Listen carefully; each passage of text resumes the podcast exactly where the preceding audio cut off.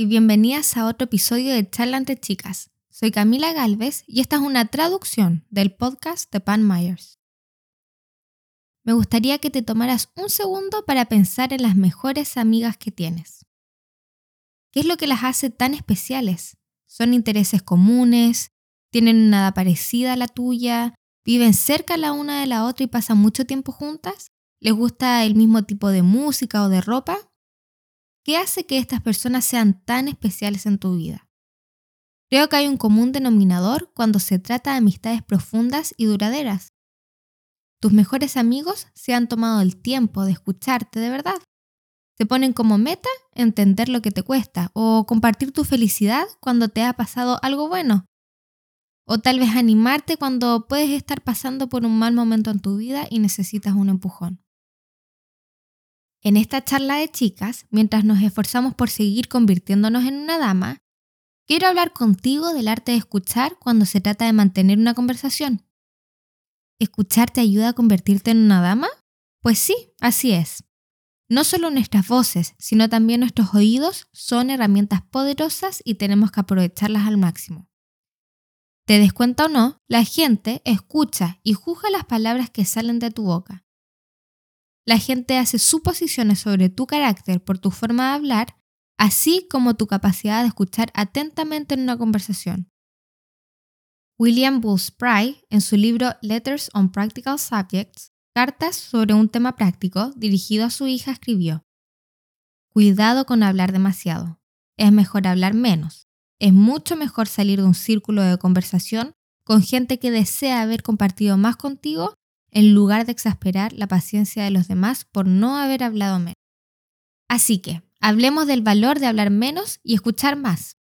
¿Cuántas veces te has sentido retenida o tal vez un mejor término sería atrapada en una conversación con alguien de la que has hecho todo lo posible para escabullirte y huir? Esto puede ser muy incómodo, ¿verdad?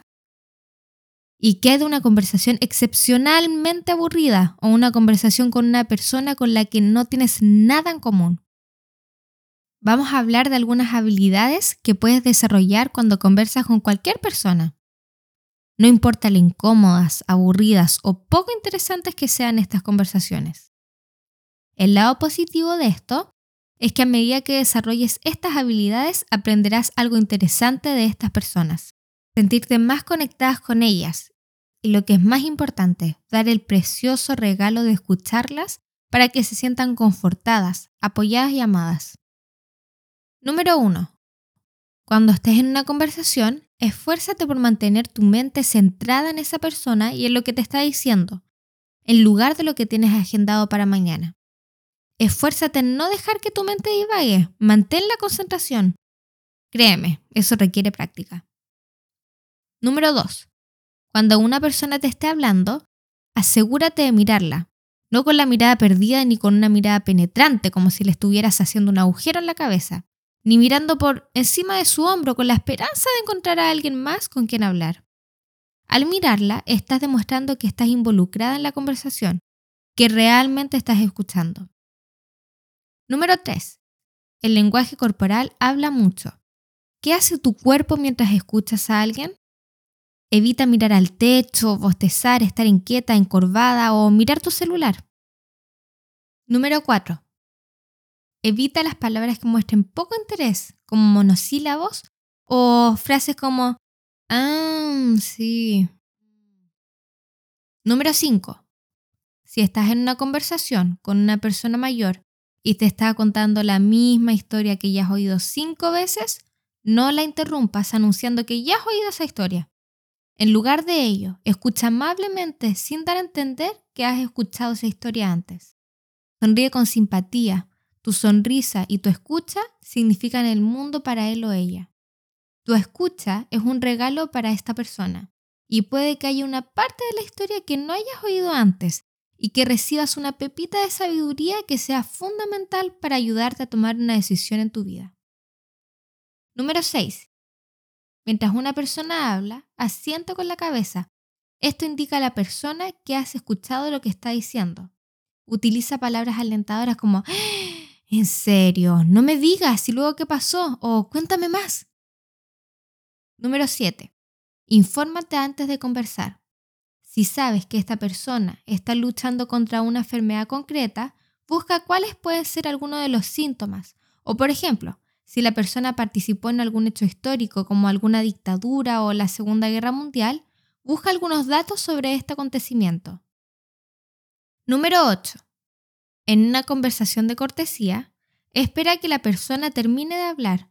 No interrumpas. Si dos personas están manteniendo una conversación y necesitas hablar con una de ellas, aléjate unos metros y espera que se produzca una pausa en la conversación para decir, eh, disculpa. Antes de entrar a la conversación, fíjate en sus expresiones faciales y en su lenguaje corporal.